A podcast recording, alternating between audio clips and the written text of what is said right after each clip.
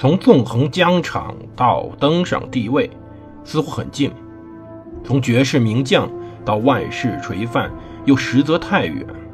把手中的权杖换成头上的皇冠，要经历多少勾心斗角、纵横捭阖，乃至腥风血雨？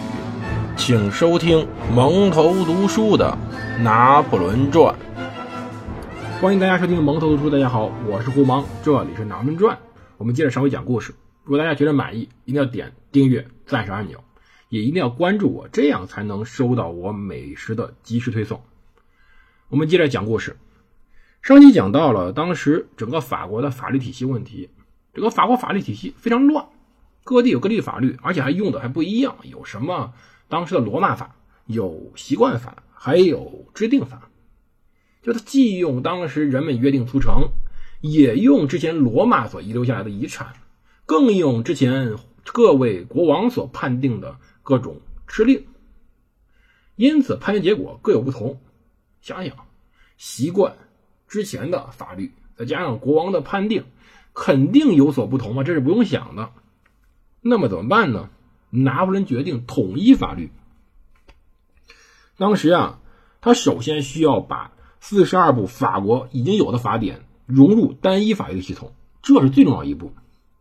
此时，他的一个好朋友也是盟友康巴塞雷斯帮助他实施了这桩非常浩大的工程。其实啊，拿破仑所修订法典是在前人基础之上的。一七九二年，康巴塞雷斯就在奉命全面的修订民法典的委员会中担任秘书，他也拟出了当时的民法典草案。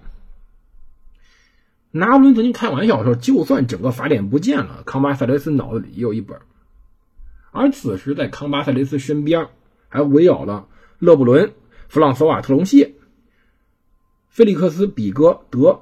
普雷亚莫纳、让埃迪安、波塔利斯等法国当时最为杰出的法学家、政治家所组成的委员会，他们呢帮助这位第二执政重新开始推进已经拖了快十年的改革。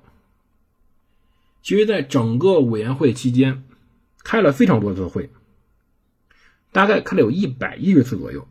而拿破仑有一半，至少五十五次是由拿破仑亲自主持的。我们不不得不佩服两点啊。第一点，拿破仑的专业精神，能者无所不能。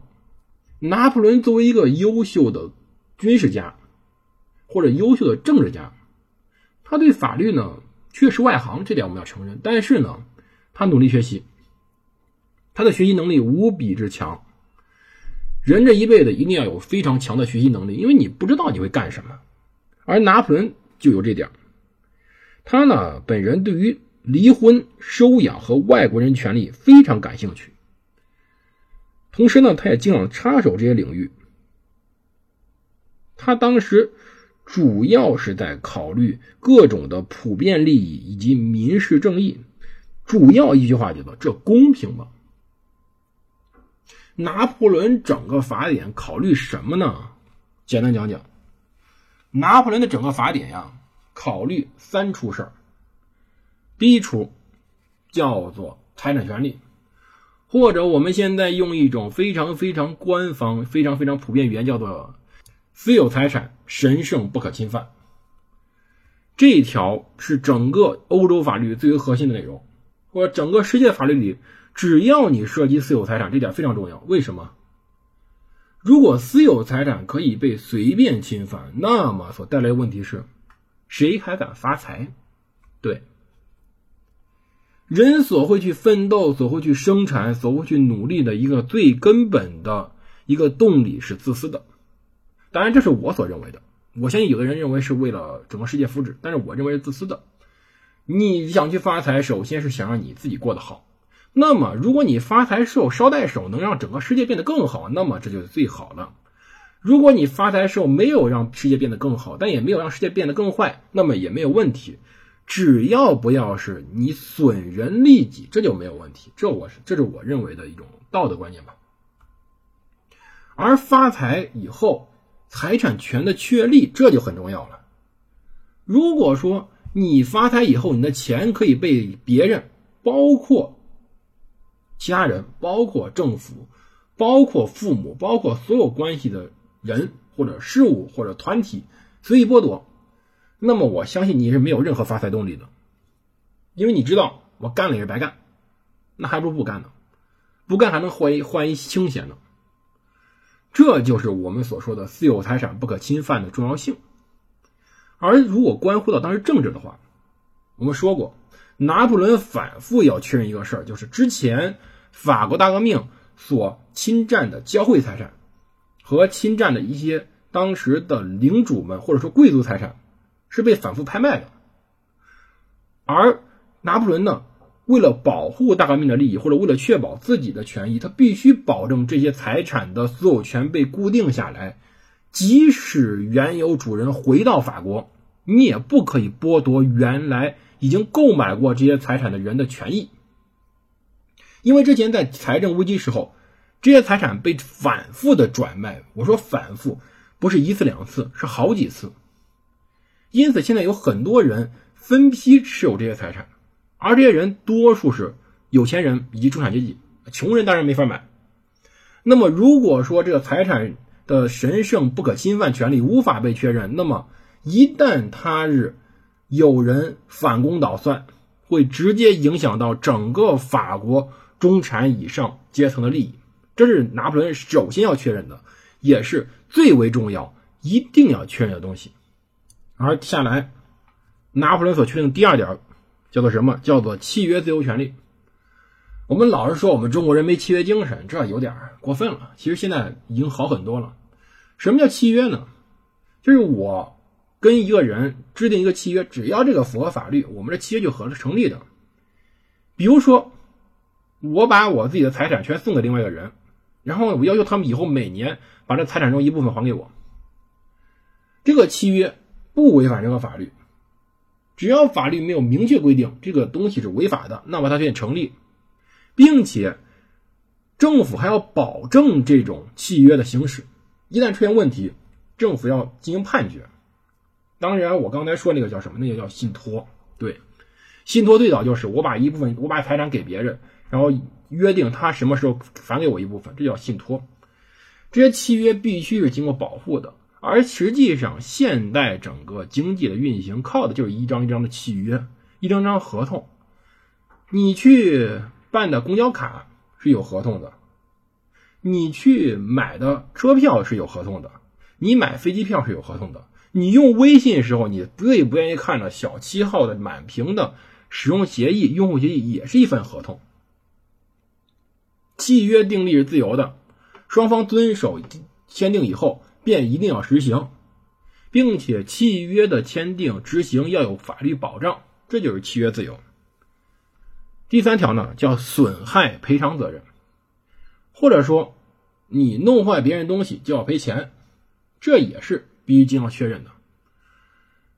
其实这一点他觉得现在不是很正常吗？但当时不一定啊，至少说贵族损害了普通老百姓的权益，赔偿这事儿。不太好讲，有可能要赔，但也有可能不一定会赔，这就是最大的问题。其实损害赔偿原则就是建立在之前财产所有权上的，你把人家地给糟蹋了，你就给人家赔钱。但是之前贵族的时候是有特权的，他不一定会赔。别说糟蹋你地了，当时贵族就糟蹋贵糟蹋一普通农民一闺女都不一定会赔偿。这就是当时的这种阶层的划分，而资本主义或者资产阶级所追求的什么？是除了钱之外，我们没有任何的阶级之分。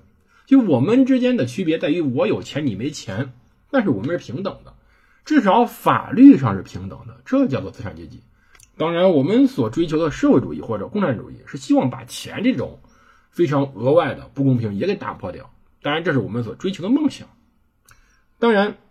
整个这三条财产所有权、契约自由、损害赔偿责任，这是拿破仑所确定的民法典中最核心的东西。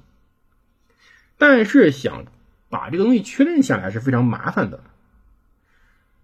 把这些东西我们都知道，很多人会认，但是细则怎么样，会反复的去确认，要开非常多的会，而且。要逐文逐字的确认。要知道，法律的文字要经过反复修改的。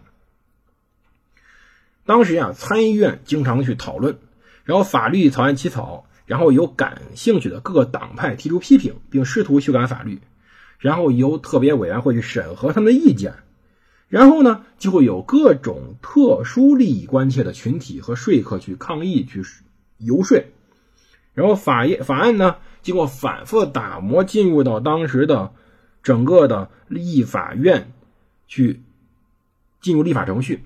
拿破仑每个过程他都参与，并且积极的提出批评意见。其实法典的获批啊，当时也是一个非常偶然的结果。一八零一年十二月，立法院呢以一百四十二比一百三十九的比例否决了当时的预备法案。就是说，最早一笔法律法律啊是被否决掉了，那个法案不合适。而当时保民院的表决呢也是不通过。要知道，如果拿破仑不亲自去非常支持这个法典，这个法典就废了，永远不会成为法律。康巴塞雷斯呀为法典打下了基础，但是他理应号称拿破仑法典，因为是拿破仑用自己的意志坚决的维护这个当时启蒙运动理性化的普遍主义产物。要知道什么呢？要知道最为主要的是。这个法典所代表的不是什么罗马贵族利益，也不是当时封建贵族利益，而代表的是当时伏尔泰、卢梭、孟德斯鸠等人所宣传的天赋人权下的普遍的资产阶级的利益。而拿破仑是用自己强大意志力去贯彻他实行的。究竟它是什么？我们下集再接着阐释。